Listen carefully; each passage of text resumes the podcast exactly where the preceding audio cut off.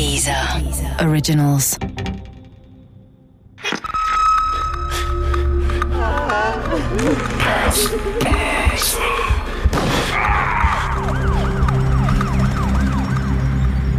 Der Mitternachtsmörder Teil 4 Es muss ein oder zwei Wochen nach dem gewaltsamen Tod von Marie Zuneck gewesen sein.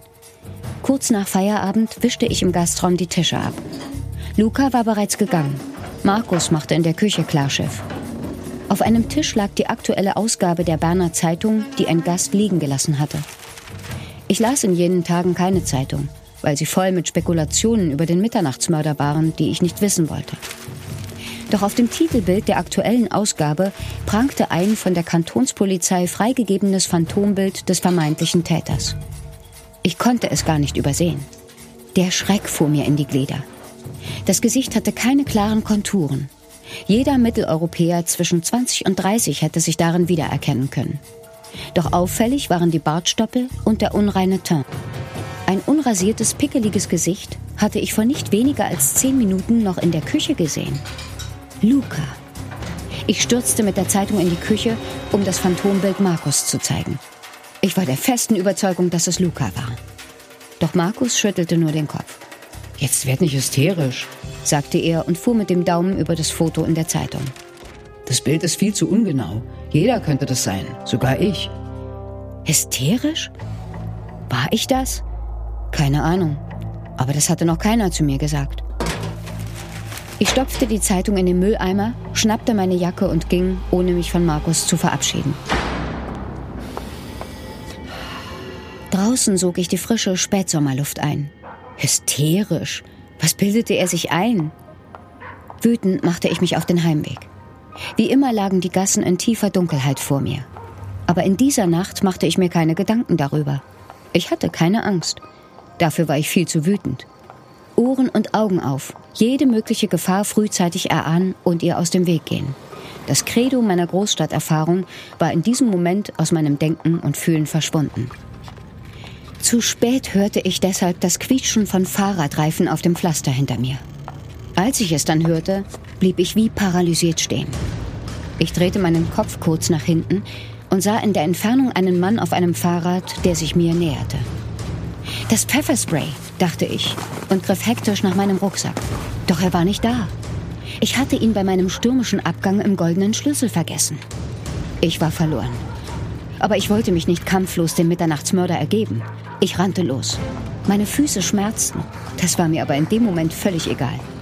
In der nächsten Gasse oder hinter der nächsten Häuserecke war vielleicht ein Mensch, der mir helfen und beistehen konnte. Doch ich hörte, wie der Radfahrer kräftiger in die Pedale trat. Er kam näher und näher. Ich rannte um mein Leben. Nur noch um eine Häuserecke herum und ich wäre zu Hause gewesen. Marie Zuneck wurde direkt vor ihrer Wohnung erstochen, ging es mir durch den Kopf. Der Fahrradfahrer hatte mich fast erreicht, als ich um die Häuserecke taumelte und gegen einen Mann stieß. Nie hätte ich es für möglich gehalten, dass ich einmal überglücklich sein würde, in Lukas Armen zu landen. Deutsches Fräuleinwunder, sagte er überrascht. Du bist ja stürmischer, als ich gedacht hatte. Dann musterte er leicht irritiert den Fahrradfahrer, der schwer atmend neben mir hielt. Verdammt, was hat dich denn geritten? keuchte Markus und zerrte meinen Rucksack von seinem Rücken. Wegen dem blöden Ding komme ich zu spät, um meine Schwester von der Arbeit abzuholen. Ich habe in dieser Nacht nicht nur einen Schoppen getrunken. Alleine. Und mir vorgenommen, die nächsten Nächte wieder mit dem Taxi nach Hause zu fahren. Aber es sollte nicht mehr viele dieser Nächte geben. Der Mitternachtsmörder machte einen entscheidenden Fehler. Die Kantonspolizei hatte ihm eine Falle gestellt. Nicht nur ich war dem Phantombild auf den Leim gegangen. Der unreine Teint und die Bartstoppel kränkten die Eitelkeit des Täters. Er schrieb anonym an die Polizei, dass er keineswegs Pickel hätte und sich jeden Tag ordentlich rasieren würde. Zum Phantombild haben wir auch ein Signalement veröffentlicht und dabei erwähnt, dass der Unbekannte zum Zeitpunkt der Tat schlecht rasiert gewesen sei. Mit seiner Reaktion hat er uns bestätigt, dass wir es mit einem recht eitlen Menschen zu tun haben. Die Schriftproben des Täters wurden in verschiedenen Schweizer Zeitungen veröffentlicht. Ich habe diese Zeitungen nicht gelesen. Ich wollte mich nicht verrückt machen lassen. Noch eine Nacht wie jene, in der mir Markus lediglich meinen vergessenen Rucksack bringen wollte, brauchte ich nicht. Die Polizei hatte sogar die DNA des Täters. Aber auch das brachte sie zunächst nicht weiter.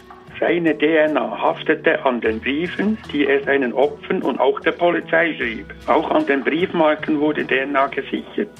Allerdings befand sich diese DNA nicht in der polizeilichen Datenbank und konnte somit keiner Person zugeordnet werden. Erst die Schriftproben in den Zeitungen brachten den durchschlagenden Erfolg. Der entscheidende Hinweis lieferte uns eine Frau, welcher er einen Brief geschrieben hatte. Sie erkannte seine Handschrift, die wir kurz vorher einmal veröffentlicht haben. Und am Schluss des Briefes nannte er seinen Namen und gab auch seine Adresse an. Auch ich hätte die Schrift erkannt, wenn ich sie in den Zeitungen gesehen hätte. Ganz sicher. Ich kannte sie ja von den vielen kleinen Zettelchen mit liebevollen Botschaften, die überall im goldenen Schlüssel herumlagen.